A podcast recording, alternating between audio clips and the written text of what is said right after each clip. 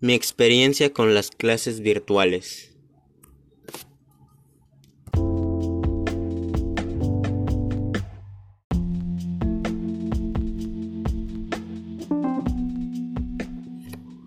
Hoy les hablaré un poco acerca de las clases virtuales y algunas recomendaciones u aplicaciones y también distintas herramientas que les pueden ayudar a realizar las tareas en línea.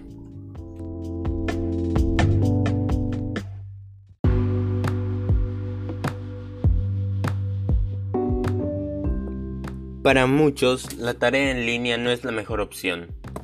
Tal vez sea bastante bueno el poder entregar tu tarea a cualquier hora del día, depende a la fecha de entrega estimada que te hayan puesto alguno de tus profesores.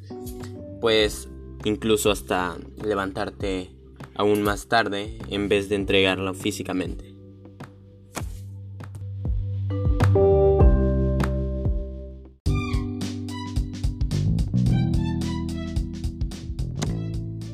Pero como todo lo bueno, tiene otra cara de la moneda.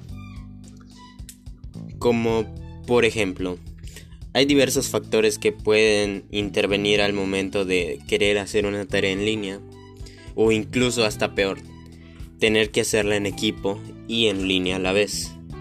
Porque puede pasar situaciones de que algún integrante del equipo no está conectado o incluso que te estén ignorando por bastante tiempo y no hagan parte de lo que deberían hacer del trabajo y muchas otras cosas que no puedes no puedes tener en tu control al momento de, de estar en línea no estás físicamente con ellos para ponerles este de frente y comentarles que necesitan hacer el trabajo